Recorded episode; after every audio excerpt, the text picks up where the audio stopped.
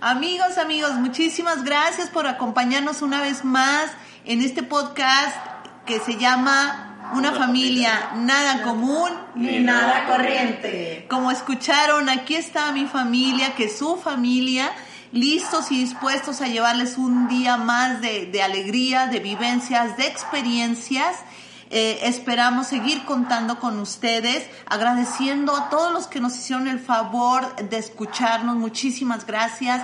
Eh, gracias a la familia Candelas de Estados Unidos, de Las Vegas, a todos los paisanos que nos hicieron el favor de acompañarnos. Mil gracias. Este podcast también es dirigido para ustedes, que se sientan un poquito en esta, en este país eh, de donde tuvieron que salir para, para lograr superarse. Hasta aquí les mandamos un fuerte abrazo. Y como siempre me acompañan en esta mesa de convivencia y de debate los integrantes que poco a poco ya han ido ustedes abrazando y aceptando. Eh, empezamos con la matriarca que se presenta. Hola, ¿qué tal? Esperemos que el día de hoy les vuelva a gustar de lo que tenemos planeado hacer y decir el día de hoy. Tenemos también aquí a la, a la, adolescente con la que muchos se han sentido identificados. Gracias por sus saludos. Muchísimas gracias. Hola, yo soy Valeria y este, espero esta edición les guste muchísimo. Hola, yo me presento, soy Cristian, ya me conocen. Entonces yo soy el que siempre debate en contra. el gruñón de la familia. Creo que eso no le gustó. Ah, ok. el tema, el tema. El tema, el tema. a ver, Valeria, ¿de qué vamos a hablar el día de hoy? Platícanos. Del coronavirus. Del coronavirus, señores, que nos traen de cabeza. Caranavirus. Caranavirus. Pues sí, señores, un tema tan delicado, tan complicado, pero lo queremos manejar desde un punto de vista familiar, cómo lo estamos viviendo todos y cada uno de nosotros. No es para preocuparnos, es para ocuparnos, para cada uno de nosotros concientizarnos en cuanto a lo que podemos hacer desde nuestro entorno sin arriesgarnos, pero sí que este país hermoso que nos ha ayudado tanto, que nos ha, dado tanto, hay que abrazarlo, señores, hay que sacarlo adelante. Este país es cuando más nos necesita. Entonces, vamos a abordar el tema con mucho respeto. Les repetimos, no somos científicos, no somos conocedores, vamos a hablar desde el punto de vista familiar no como expertos, sino las vivencias que hemos tenido cada uno de nosotros y cómo hemos poco a poco, no aprendido, sobrellevado esta situación.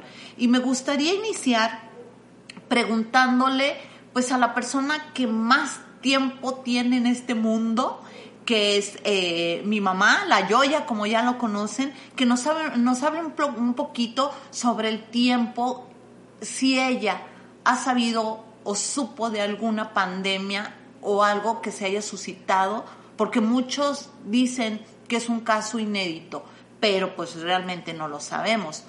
A ver, cuéntanos, Yoya. Pues la realidad y la vivencia que, que estoy viendo y la estoy viviendo realmente es una tristeza.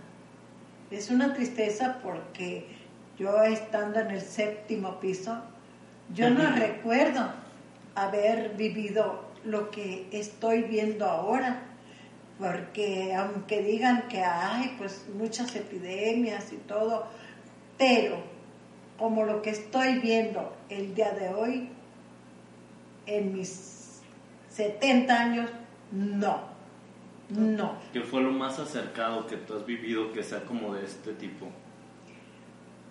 Pues miren, a mí la única que, me había tocado pues es el dengue o la influenza, que yo lo viví, que yo lo padecí. Entonces sí, porque podría decir si era una pandemia, porque en realidad veía uno a muchas, muchas personas enfermas. Los laboratorios llenos. Llenos, porque a diario se tenía uno que hacer análisis para ver las plaquetas cómo andábamos Y hoy en, esta, en este tiempo, no. Eh, yo, yo no sé, yo recuerdo que, que se mencionó mucho ciertas enfermedades eh, como la lepra, como, como muchas La tuberculosis la tuberculosis, así es, así es. Entonces, yo creo que lo que lo que ahorita está haciendo el diferencial mucha gente está diciendo, ay, qué, qué bueno que tenemos médicos y qué bueno que tenemos todo. Sí, señores, pero qué bueno que también los jóvenes ahorita están apoyando desde su trinchera. ¿Qué están haciendo los jóvenes, Valeria? Pues desde mi punto de vista he visto que muchos, muchos amigos, muchas amigas, este, han tratado de, de difundir que se queden en sus casas, que no salgan, porque principalmente no lo hacen por, por ellos, sino porque tienen familia, tienen personas a las cuales pueden contagiar, pueden llevar a su casa el virus.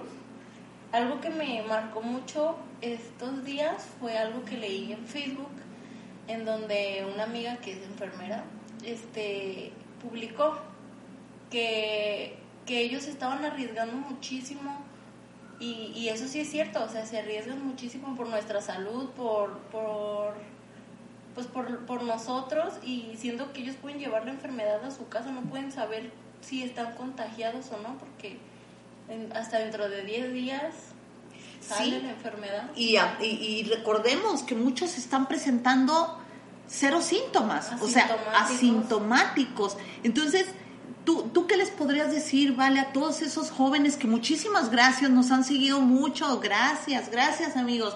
¿Qué les podrías decir a, tus amigos, a tus conocidos y a todos los familiares que te están escuchando, que ya son parte de nuestra familia? ¿Qué les podrías tú decir? Yo siento que lo están haciendo bien, están difundiendo bien la información, están quedándose en sus casas, a pesar de que hay mucha gente que le encanta salir, que le encanta este, estar con sus amigos, lo están haciendo bien, se están quedando y gracias a eso no tenemos, bueno, sí tenemos casos, pero no, no como en otros países, es lo bueno. Eh, quiero, quiero hacer una mención especial y una felicitación, no sé si estás de acuerdo, Cristian, Joya, en felicitar a, a todos esos youtubers, a todas esas jóvenes que están agarrando el micrófono, que están agarrando una cámara y están invitando a la gente, tanto de su generación como de otras generaciones, a que se queden en casa. Hay un síndrome que, que realmente lo, iniciaron los jóvenes y ahora son los adultos vueltos locos. No sé tú, Cristian, si puedes agregar algo de, lo que está utilizando la gente en estos momentos de, de encierro, de aislamiento, como le quieran llamar, ¿qué es el TikTok? ¿Qué es el TikTok y en qué está beneficiando o perjudicando en estos tiempos de aislamiento? Pues mira, desde viendo un poco el ámbito social, siento yo que el TikTok pues es una es un distractor más que ahorita se necesita. Realmente las personas que hacemos home office pues respetamos nuestro horario de trabajo, pero los trayectos en el auto y todo eso pues mínimo te distraes. Ahorita ya no existen esos trayectos, ya no vas al gimnasio, ya no haces muchas cosas. Entonces, pues realmente te sientes estresado por estar en las mismas cuatro paredes todo el día. Realmente sí ha sido difícil, no ha sido las vacaciones que las personas piensan o esperan. Realmente es complicado. Entonces, los jóvenes recurren a TikTok, a Instagram, Facebook, todas las redes sociales que conocen y hacen videos para chistosear en su casa, pues, porque de qué manera sacas la frustración, ¿no? De qué manera te mueves. Imagínate si te la pasaras viendo Netflix todo el día, que puede ser una posibilidad, pero O las noticias, Arqui, Sí. las noticias que de repente espantan. sí, no, no. De hecho, eso te crea más psicosis. Lo último que quieres es estar viendo cómo se está propagando. Los que no están haciendo su parte lo están propagando más. Realmente también hay otra situación. Vivimos en México, en un país de desigualdad social. Eso es la realidad. Una desigualdad social que a las personas que son privilegiadas eh, de cierto punto pues hacen home office, pero hay otras personas que su trabajo es presencial y son las personas más vulnerables, como lo son las personas que barren las, los centros comerciales, los, las plazas. Ese tipo de personas son las más vulnerables y la realidad es de que al ser las más vulnerables realmente son a las que más les tienen que cuidar. No tienen la capacidad económica de sobrellevar una enfermedad, además de que no tienen los servicios adecuados y pues están yendo a trabajar porque su trabajo es presencial también los jóvenes que sacan su carrera adelante, sí están llevando las clases en línea, claro, pero tienen que seguir trabajando para pagar la mensualidad, ¿cómo la pagan, no? Porque hay muchos que se pagan su propia carrera. Realmente sí ha sido una situación difícil en el ámbito económico y no me gustaría que siguiera esto, pero pues desgraciadamente viendo las estadísticas y esto, ni siquiera para el 20 de abril creo que esto quede solucionado. De hecho, no me asustes. No, de hecho yo personalmente no sé si ya el mundo vuelva a ser el mismo después de esto, porque esto es algo, es una catástrofe mundial, porque esto es una catástrofe. Quizás no fue un sismo, pero un sismo se puede llevar un país y va a ser muy lamentable, pero esto, esto ya invadió el mundo. Eh, ahí, quiero hacer una mención especial. Normalmente la economía eh, de un país lo llevamos entre todos los ciudadanos. En esta ocasión muchos ciudadanos pudimos tener el privilegio de estar en nuestras casas, estar eh, en, un, en un compás de espera, en un toque de queda, aunque no me hubiera gustado utilizar ese, eh, ese adjetivo. Pero en esta ocasión la economía para que el país no caiga está en manos de unos cuantos. En esos que están saliendo a rajarse literal la vida, señores, a exponerse a un contagio. ¿Por qué? Porque el país tiene que continuar. Y quiero en esta ocasión que lo transmitamos hasta ustedes, si ustedes son los que están saliendo a trabajar, si ustedes están haciendo home office, si ustedes estudiantes están haciendo tareas en línea, si estás contribuyendo de alguna manera, mil felicidades, porque gracias a ti este país maravilloso sigue y seguirá de pie. Eh, tú, tú yo ya, ahí, ahí, sí quiero, en este, en, este, en este capítulo en especial, quiero dedicárselo mucho a los adultos mayores, señores, que sabemos que esta enfermedad es más peligrosa para ellos, este virus es más peligroso para ellos. Tú, yo ya, ¿cómo, ¿cómo lo percibes? ¿Cómo lo sientes tú? ¿Qué seguridad sientes en tu casa? ¿Qué has percibido? ¿Qué les recomiendas a todas esas familias con personas con las que se identifiquen contigo? Pues miren, yo por un lado estoy saboreando eso de que estemos juntos. Claro, mis otros dos hijos pues no los he visto desde que inició este virus, pero nos hablamos. Pero ok, estamos juntos, pero las ocasiones que por alguna necesidad he tenido que salir a la calle, la verdad me da tristeza y me asusta, porque veo tantos negocios cerrados, tantas plazas solas, los templos sin abrir, que es cuando uno dice uno, yo tengo fe en Dios y que de todas maneras va uno con fervor y a pedirle a Dios, que claro, para pedirle a Dios donde quiera estar, pero tenemos un lugar donde ir y pedir y sin embargo está cerrado. Y esa es mi situación que yo estoy percibiendo de, de susto, de susto.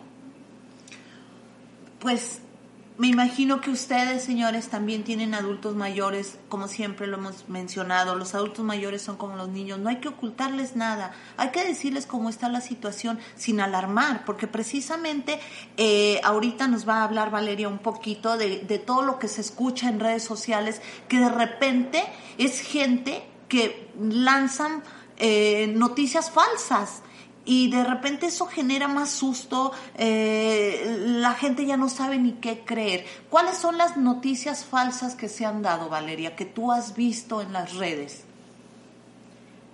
Pues hay muchísimas, hay demasiadas noticias falsas, pero pues es que ya ni siquiera uno sabe qué creer y qué no, porque en realidad las, las cosas sí están difíciles. No, claro, de repente salen que Los- se comieron un Los murciélago. contagios son, sí, muchísimos. Ah, la verdad, yo personalmente no soy experto, pero me da tristeza que en Perú, tengo entendido, atacaron a un, pues sí, a una parvada, se le puede decir, no sé cómo se le diga, me corrigen si estoy mal, parvada de murciélagos. Los quemaron en un pueblo porque pensaron que, que les iban a que traer el les virus. exactamente, que les iban a contagiar Imagínense coronavirus. más. Entonces, se está llegando a una psicosis impresionante. No, ya no puede uno ni toser. Ya, o sea, se te puede atorar una palomita o se te puede atorar agua y O la saliva, o la la saliva saliva simplemente, simplemente. señores, o sea, ya, ya no sabe uno, ya mejor te aguantas y, y- y- y ni modo, porque ya Luego ya te ven feo en la calle. o sea, te ven feo, honestamente. A, a mí me pasó, no sé si recuerdas, Cristian. Sí, la señora. La señora, o sea, tosí y me regañó la señora, me dijo, trae todos, pónganle cubrebocas. Imagínense, en pleno Parián de Tlaquepaque, que es aquí un lugar muy, muy, muy turístico, tuve que salir por necesidad y, y tosí. No, hombre, señores, ya sentía que de veras me iban a aislar. O sea, a estos niveles estamos, sali- estamos llegando precisamente por la psicosis. ¿Qué son los cuidados que debemos de tener? Ya no nos han repetido, bueno, una y mil veces. Lavarse las manos, sabérselas lavar. Saberse, estamos aprendiendo a lavar las manos, yo no sabía. nomás, Yo- A, a mi edad y enseñarme a lavar las manos. O sea, qué locura. Pimpón era mentiroso, señores. No es cierto la canción que nos enseñaron de Pimpón. Realmente yo siento que esa es una de las cosas buenas que nos va a dejar el coronavirus o el COVID-19. Eso, ser más limpios. Creo que en todo el mundo ya va a haber demasiada limpieza y eso es muy bueno. Sí, claro. Y también yo que en creo todos los establecimientos haya gel antibacterial, eso es muy bueno. Exacto, sí, o sea, hemos llegado a todos los lugares y créanme, unos de, de, de maneras muy características que a metro y medio nos lo lanzan como con regadera, pero, pero nos han, pero realmente nos han, nos ha sorprendido. Hay tiendas donde están marcadas con líneas rojas, A con, metro y a- metro y medio de distancia y no pueden entrar más de dos familiares, tiene que entrar una sola persona. ¿Cuáles son otros de los cuidados? Ok, si tú te sientes mal, ¿cuáles son precisamente esos síntomas de alarma? Porque también, señores, no podemos ir por una simple gripa que nos ha acompañado por muchos años a un hospital. Es lo que más tenemos que debemos de tener cuidado, señores. No saturemos, por favor, las instituciones médicas. Hay que ir solamente si tenemos los siguientes síntomas. Cristian. Pues realmente los síntomas son muy parecidos. A una gripe común. Sí, a una Al gripe. principio sí, a un Sí. resfrío. tos, eh, a- a- hasta donde yo sé, Dolor de garganta. Ajá. Ese es el... que se puede confundir con muchas enfermedades. Exactamente, tos. Ese también se puede confundir, fiebre. Pero en los casos más graves ahí sí es dificultad para respirar. Realmente yo siento que todas las personas que tengan dificultad para respirar tendrán que ir a un hospital. Sí, definitivamente. Yo creo que ese es uno de los síntomas más, más delicados. Eh, precisamente muchas veces confundimos la, la dificultad respiratoria con crisis de ansiedad, que es lo que se está dando mucho ahorita. Cuando una persona presenta crisis de ansiedad, eh, trae espasmos y no puede respirar. Entonces, mantenemos la calma. Si yo tengo esos síntomas en común, voy. ¿Qué está pasando también? Que hay, que hay mm, eh, pacientes asintomáticos. ¿Qué está pasando? Si yo sé que estuve con un paciente que presentó coronavirus, tengo que estar al pendiente de mi salud y notificarlo, levantar la mano y decir, fulanito de tal tuvo coronavirus, quiero que me, que me digan si, si estoy en riesgo o si hay necesidad de hacerme un examen. Precisamente es lo que más se nos está pidiendo. Mucho cuidado, mucho cuidado con saturar. ¿Por qué? Porque a lo mejor yo voy y no tengo y le estoy quitando el espacio a alguien que realmente lo esté padeciendo. De hecho, lo que estamos haciendo ahorita es algo preventivo. Los que no, ten, no tenemos coronavirus, pues queda, ah, se le llama, según la Organización Mundial de la Salud, haz los cinco. Haz los cinco. Manos lavadas frecuentemente es el uno. El dos es cuando tosas, que sea mm, hacia el codo, Ajá, en tu codo. en tu codo. No te toques la cara. Mantén el distanciamiento social que es metro y medio, Metro de preferencia dos metros. Y quédate en tu casa si puedes. Realmente creo yo que si cumplimos con esto vamos a poder salir muy rápido de esta situación. También no todo es malo, realmente hay muchas personas muriendo, sí, me van a tirar a lo mejor hate con lo que voy a decir, pero el mundo está respirando. La contaminación está bajando demasiado. He visto Así es. Mm, De hecho, le estamos dando reversazo al cambio climático. Y eso es bastante bueno porque si seguíamos a este ritmo con el acelerador a fondo, simplemente nos íbamos a estrellar. Íbamos muy rápido en este auto. Pero de lo malo, lo bueno salió esto. De lo bueno, tenemos un poco más de tiempo para remediar nuestros hábitos y que esto nos enseñe, además de que pues realmente esto va a pasar si somos así de limpios como lo estamos siendo en la calle, si somos más prevenidos en cuanto a cualquier sintomatología, porque el mexicano tiene una costumbre muy fea. Si no se siente ya para morirse, no va al hospital. Claro. No hay... Claro. Ya cuando ya estás muy mal, puedes sentirte hasta una bolita o algo, y ay, no, pues ahí se me Pues ni quitará. siquiera la siento, Ni nomás si- la veo. Nomás la veo y ya y vámonos, ¿no? Realmente tendríamos que por cualquier situación anormal, tanto en tu cuerpo como en tu sentir, acudir a un hospital y hacerte un chequeo. De hecho, tendrías que hacerte un chequeo mínimo al año, uno al año. Hay personas que no van ni visitan al médico. Es más, no tienen un médico de cabecera. Realmente no hay alguien que les lleve su historial, su control. No hay. Realmente no se tiene. No, no, y también es el momento de que las instituciones públicas, señores, no todo se cura con, con paracetamol. Mamá, cada que vas tú al seguro, ¿qué? ¿Qué, qué- cuál, ¿Cuál es un proceso cuando llega alguien al seguro? Bueno, yo voy cada mes porque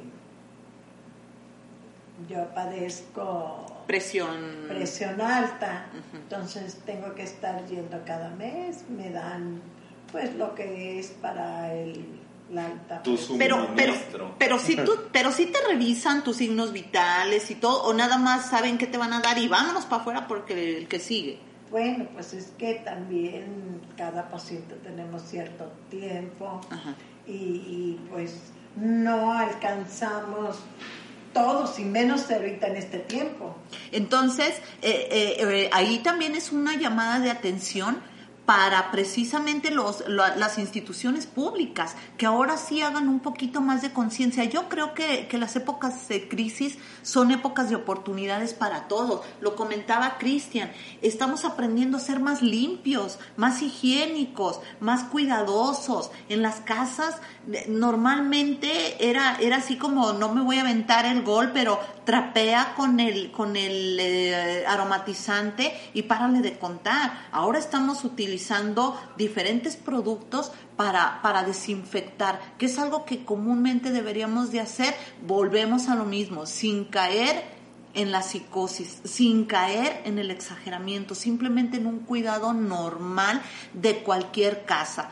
Eh, algo que me llamó mucho la atención en estos días, y ahí me gustaría mucho que lo compartiera Valeria, algo que vimos con los paqueteros o antes les llamaban cerillos de, de las tiendas de supermercados. ¿Qué viste Valeria en las redes sociales? Este, es algo que me llegó muchísimo, me, me hizo, me hizo sentir feliz, me hizo sentir que hay esperanza en las personas, que todavía hay gente buena. Este, el, hay una, eh, Organización, campaña. campaña. este que algunos supermercados están mandando a a, a los A descansar. a descansar a los ¿cómo Adultos mayores. No, a los, eh, Eh, a eh, los este y tienen como unos unos botecitos con sus imágenes y una, unas leyendas que ellos les dejan. Este para que tú empaques tus cosas pero les dejes tú el dinero que les corresponde a ellos porque ellos ya son adultos mayores, son personas que salen y tienen que arriesgar su vida para atenderte a ti y está muy bien que, que, Que les den la que les den la oportunidad. oportunidad también de, de, tener home office. Así de- es, exactamente. Bien, bien esa palabra. Ellos también tienen derecho a hacer home office. Ese, ese detalle, señores, de dejar su bote con una fotografía para que los ubiques y, y les dejes su monedita.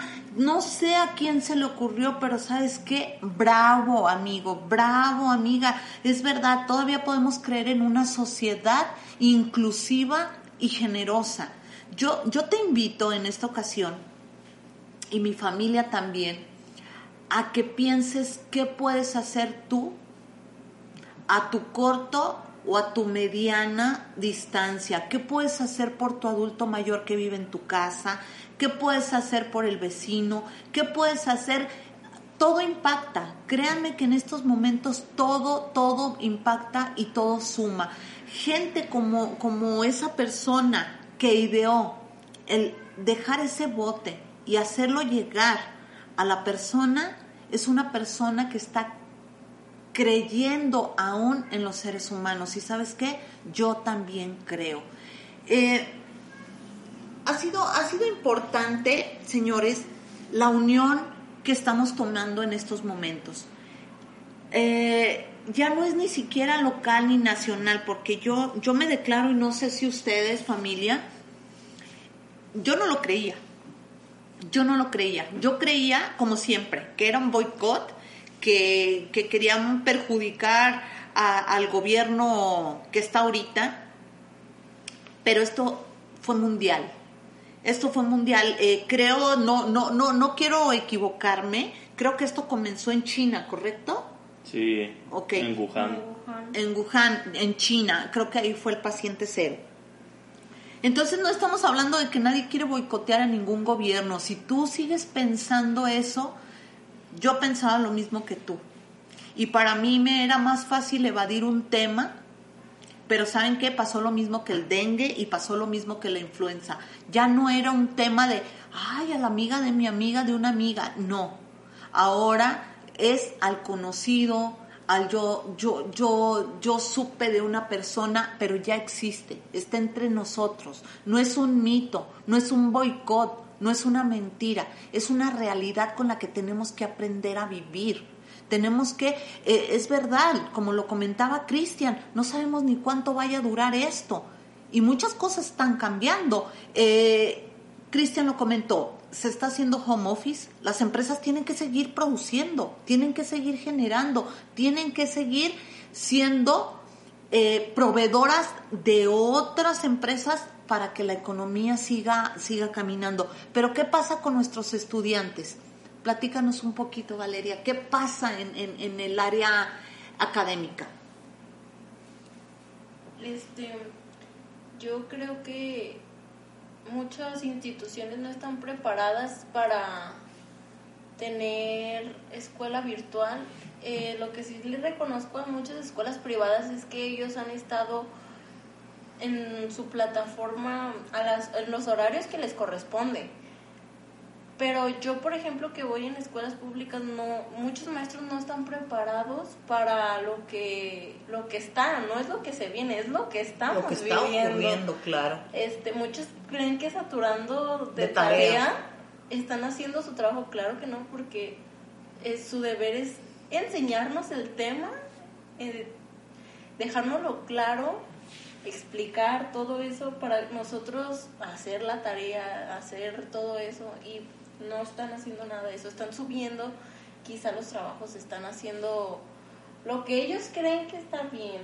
¿Y tú qué consideras que podemos hacer nosotros como familia para apoyarlos a ustedes? Para que esto avance, para que esto siga. ¿Qué ¿Qué podemos hacer? La solución la estamos encontrando en familia. ¿Tú qué aconsejas? ¿Qué, qué, qué, qué le pides a la familia que hagamos para poder hacer trabajo en equipo en cuanto a las escuelas? Pues yo, yo creo que deberíamos de... Yo creo que más que las familias, es- las instituciones deberían de prepararse para esto. Deberían de, de haber tenido un plan B. Ok, eh, tuyo ya, por ejemplo, del sismo, de los sismos que hemos tenido, ¿qué hemos aprendido? Que han sido catástrofes enormes. ¿Qué hemos aprendido? ¿Por qué pregunto esto? Porque a lo mejor ahí está la respuesta de qué podemos ha- hacer en esto, porque esto no fue un temblor, no nos derrumbó paredes, eh, no nos dejó en ruinas físicamente, pero sí nos está simbrando y nos está tumbando emocionalmente. ¿Qué aprendimos en, en- en esas ocasiones? Pues a mí me gustaría cederle esa pregunta a Cristian, que él lo puede explicar mejor que yo. Porque hay muchas cosas que yo no encuentro la explicación, quizás porque estoy agarrando miedo de ver la situación. ¿A ti te pasó, te pasó algo en unas explosiones sí, que hubo aquí en Sí, Guadalajara? así es, de que de repente dicen una cosa, pero a mí me tocó ver la realidad y no era lo que decían, era al 100% más triste y más peligrosa. Entonces, ¿Qué aprendimos ahí? ¿Qué aprendimos ahí? Si huele a gas, ¿qué hacemos? Fuga. pues, avisar a las autoridades y salir. ¿Ok? Entonces eso quiere decir que nosotros estamos aprendiendo.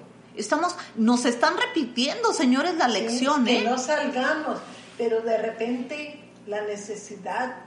Pues claro. Sí, sí, sí, tenemos que salir. O sea, la gente come, la gente tiene La necesidades. mismo, a mí así me gustaría que Cristian adentrara más esa pregunta. Ok, Cristian.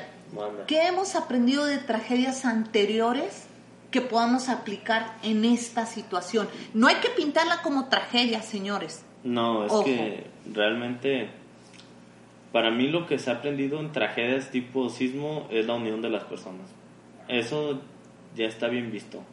Hasta en el último que fue en Ciudad de México, la unión se vio rápido y se hicieron las cosas que se tenían que hacer muchos voluntarios. Yo personalmente estuve allá y realmente sí sucede la unión de las personas. Eso, eso no lo pongo yo en telejuicio. Pero aquí había mucho escepticismo, que fue lo que hizo que esto fuera más lento.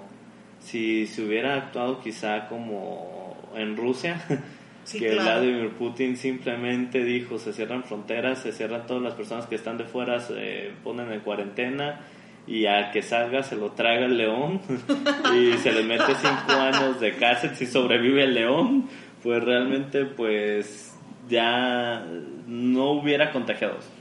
Pero aquí había mucho escepticismo. No, y lo sigue habiendo en varios estados. Ojo, señores, ojo. Sí, mucho escepticismo. Realmente en México, como no se había visto algo de este tipo, mm, los 70 años de la Choi tampoco vio nada. Realmente uno pensaría que, además de que lo minimizaron bastante como una simple gripa, pues no le tomas la importancia adecuada, no ves que necesitas unión.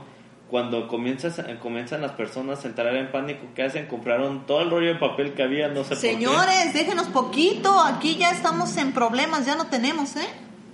Sí, realmente eh, en los rollos de papel, eh, de hecho, la última vez que fuimos a hacer despensa, Ni vimos- pastas, Sí, No. no hubo pastas, No. ya no hubo pastas, ya no, muchas cosas. ni cloro. Ni cloro, realmente muchas cosas ya se han terminado.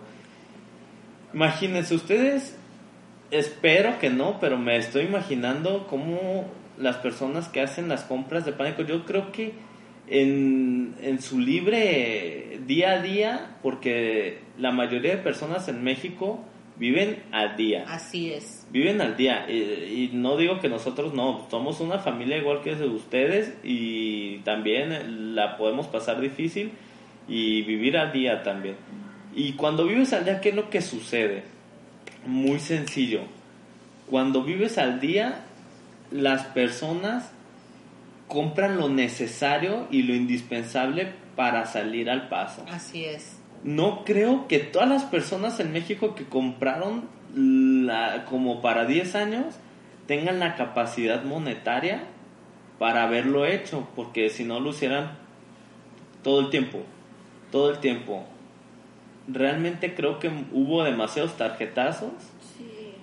y aguas con eso, aguas, porque después viene tener que pagar. No, y hay un síndrome bien curioso, no sé, no sé si lo compartan ustedes, que cuando uno surte la despensa y la tiene uno metida, todo se le antoja y todo te lo acabas. En menos de lo que tenías contemplado, Ah, sí, te lo acabas. Quiere decir que una despensa que tú surtiste para mínimo 15 días, que era lo que más o menos estaba eh, pensando y planeando, en 3, 4 días te lo acabaste. Y es porque, porque los niños están en casa, no están yendo a la escuela, eh, la familia está ensuciando más, más jabón, más papel, etcétera, etcétera. Entonces, es, es, es como nosotros mismos boicotearnos, ¿no? Pero para que compran papel y calcetines. Te Exactamente. o hay periódico. Ay, ya entendí por qué no tengo pares de calcetines, pero bueno. Ah, realmente, como lo pueden ver, eh, pasa lo mismo que el síndrome del tanque lleno de gasolina. Cuando lo tienes lleno, el tanque no te dura nada porque andas para todos lados. Así es, así es. Pero sí. Cuando traes el cuartito, uy, ese cuartito te dura casi los 15 días o hasta lo la valoras, Sí, haces la multiplicación de, de la gasolina. Sí, sacas kilómetros por ¿Qué litro. Tanto, ¿Qué tanto hace que pasamos esa situación Sí, de, sí, la de la gasolina. Sí. Exacta, o sea, todo el mundo paniqueado y hacía filas de horas y horas para, para llenar su tanque y se lo acababa más rápido. No, y deja de eso, cuando, en las gasolineras cuando solo te ponían 200 pesos. No, sí. filonón y para 200 pesos, no, pues todos los días en la Y noche. de la verde. Y de la Y verde. aguas donde llegaras, porque siempre era así. Estabas a punto de llegar un carro y llegabas y ¿qué crees? Ya Se acabó. O sea, parecía una maldición, señores. Algo que, que, que, que sí fue muy triste. Pero algo así está sucediendo. Entonces, para mí es un acto, no sé si ustedes opinen lo mismo, para mí es un acto egoísta ir y comprar muchísimo papel asegurándome yo que voy a tener papel y a mí no me importa si la siguiente persona lo tenga. O sea, hay que ser mesurados, hay que ser cuidadosos. Las personas que no tienen un ingreso ni acceso a tarjeta de crédito para hacer esos tarjetazos ni nada, pues ¿qué come? No, y ya no alcanzaron nada. Sí, pues ¿qué come? Esa es mi pregunta, ¿qué come ahorita? sea. Y muchos son adultos mayores que también viven en la en la cuestión donde pues no no son formales en sus empleos. Así es. ¿Qué, así qué es. pasa con ellos? ¿Cómo están viviendo? ¿Cómo la están pasando? Realmente todo ese tipo de cosas se tienen que pensar, no sean egoístas. Así es, este, hay que, hay que pensar mucho en los más indefensos, en los más vulnerables. Lo están diciendo, no lo están repitiendo. A los que más les está perjudicando esta enfermedad es a los adultos mayores. Cuídenlos, Pero no cuídenlos solo por el mucho. virus, sino no, no, por no. estas situaciones económicas. Por, por, lo, por lo general, por lo general, hay que voltear al sector más vulnerable, hay que verlos, hay que ser, eh, hay, hay que tener un poco de empatía. Eh, yo pienso, yo pienso y creo mucho en estas cuestiones de que la madre tierra algo nos quiere decir, algo nos quiere decir, nos está uniendo en familia.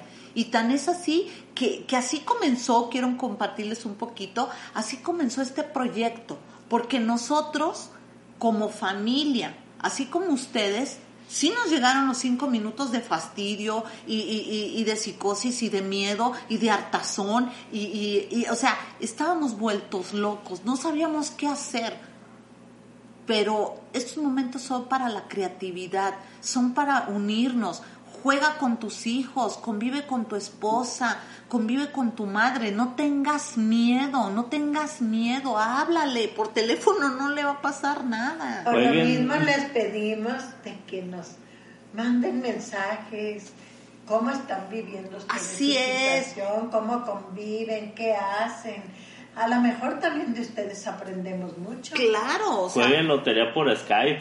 es- eh, eh, jueguen, Ah, no, por una aplicación ahorita que hay para jugar lotería, creo que envías una invitación y ya puedes jugar por ahí por tu celular con cualquier persona, aún, aún así no esté en tu en tu casa. Imagínense, nosotros estamos aquí acompañados, ¿eh? Nosotros, eh, como ustedes, somos una familia que nos peleamos, no crean que siempre estamos en la cordialidad y en la chorcha y, y qué felices y aquí es Como Disneylandia. Somos una familia como cualquier otra, nos peleamos, discutimos, nos contentamos y le seguimos. Y jugamos lotería y vemos películas y, y, y vamos, y, y comemos juntos y hacemos la limpieza de la casa juntos traten ustedes de, se- de llevarse lo más bonito, lo más bonito de esto, aunque no lo crean, en lo más feo es donde más se aprende.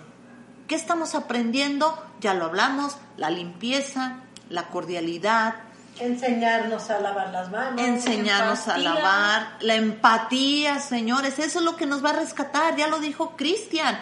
Esto fue un temblor, aunque no lo vean ustedes físicamente y las, las paredes caídas y que esto fue un temblor y nos cimbró y nos cimbró muy feo. Entonces es momento todos de levantarnos. Ahora vivimos, tuvimos que salir nosotros por una cuestión de urgencia, pero bien cuidados. Y me gustaría mucho que Cristian compartiera algo que sucedió, que créanme, nos erizó la piel. Cuéntanos, Cristian. Pues realmente a mí me dio mucha tristeza ver a las personas del centro comercial donde fuimos a hacer la despensa. Aclaro lo necesario. Lo necesario.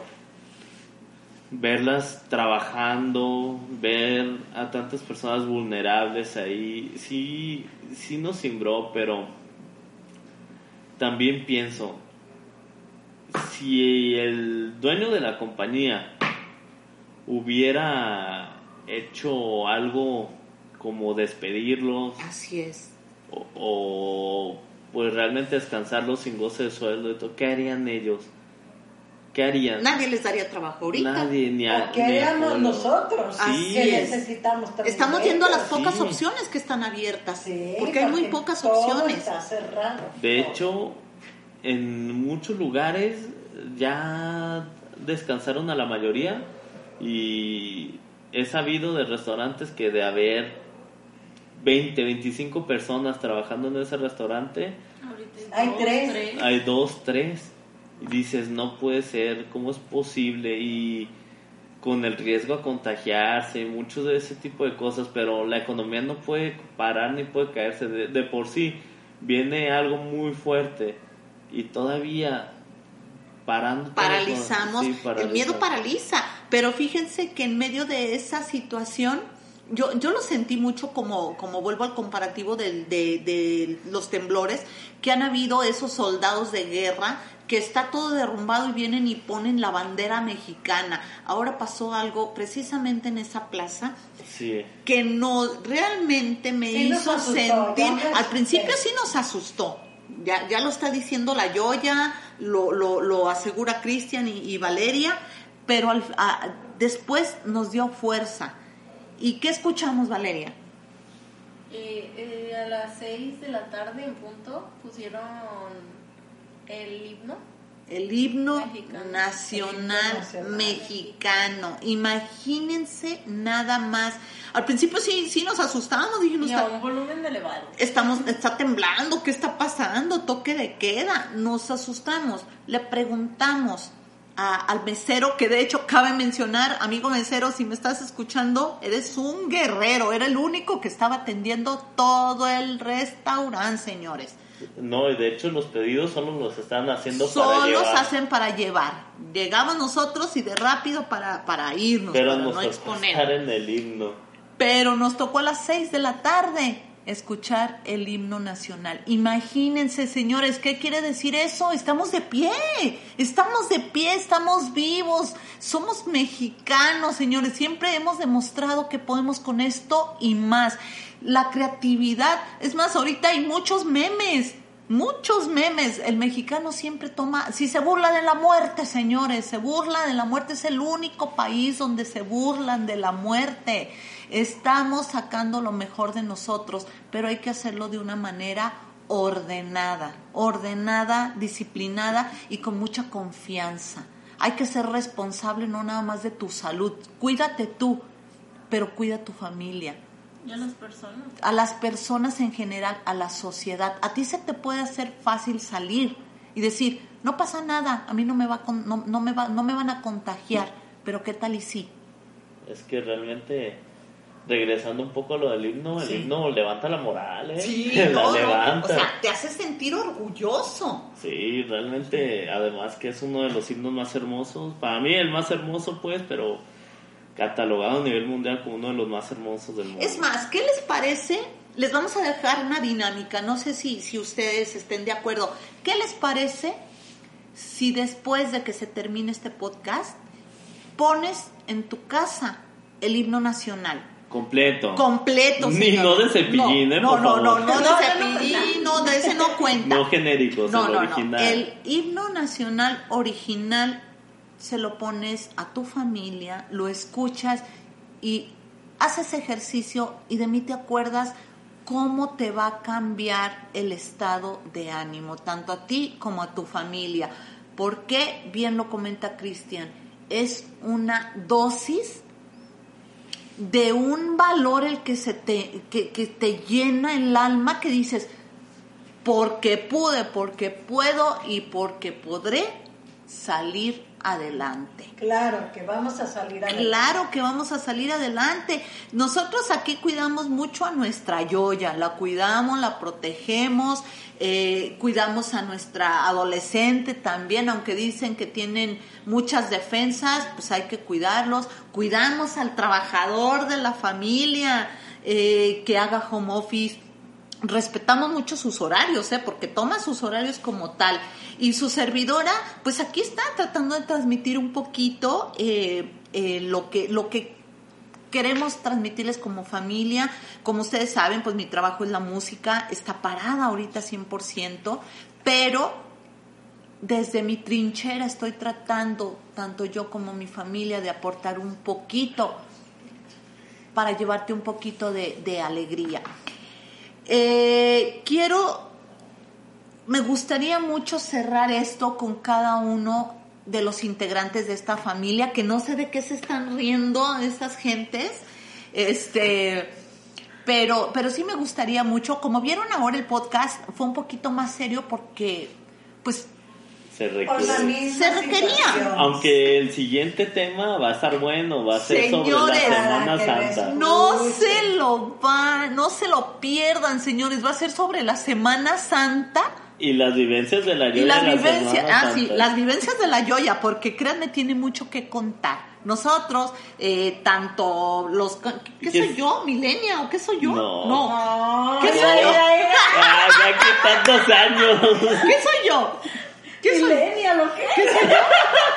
Baby boom. Ya, no sé qué sea. No sé qué sea, pero lo que me queda claro es que mi generación. ¿Zeta o qué? Uy, no más, más Z, ¿no? Toda- no, todavía, No, todavía no. no daban la- las etiquetas. que todavía no daban. ¿Ven? ¿Se fijan? Todavía no sé qué sea yo. No, pero, pues, ¿qué puedo decir yo? pero, mami, tú eras el picapiedra. No, de, no eh, eh, generación del Silent. silencio, ¿no? Silent. Silent. Pues la verdad no sé qué sea yo, pero lo que me queda claro es que cada. Boomer, boomer. que- ¿Eh? acepta que eres boomer. No, no sé qué sea, pero cada generación hemos vivido diferente las, las ideologías católicas o todo lo que tiene que ver con la Semana Santa. Entonces vamos a hablar mucho de nuestras vivencias, cómo lo vivimos, que somos. Se pone un poco espeluznante en las vivencias Así de la es, Yoya, ¿eh? señores. Va a de miedo, haber pero. cuestiones de miedo, así que vénganse preparados. No, la Semana Santa no nada más es eh, vacaciones y todo ese rollo, no. ¿Por qué nos dan vacaciones? Pues hay que investigar un poquito. Así que no se la pierdan, reitero otra vez, saludos, Cuídense. besos. Gracias Cuídense. a todos los que nos Y no escuchan. salgan si no ocupan salir. ¡Ay! Se nos olvidaba, señores, hay cubrebocas que no sirven. Ojo, chequen, algunos son porosos, no funcionan. Además, los cubrebocas son para los que están enfermos. Los que no estamos enfermos no los necesitamos, nos hacen daño. Y repito, no todos sirven. Cuídense, los queremos, esperamos que nos sigan acompañando y cada uno se va a despedir a su manera. Sale, nos vemos, bye. Y esto fue Una familia, familia, nada nada común y ni nada nada corriente. corriente. Hasta pronto. Hasta pronto, bye. Mándenos mensajes. les vamos a pasar el WhatsApp de la Yoya y bombardenla de Sí, mensajes. por favor, ella quiere ¿qué muchos mensajes. mensaje? Ah, Oye, ¿por qué dices que no, eh? Querías mensajes. Un abrazo, Bye. nos queremos, Suerte. bye. Éxito.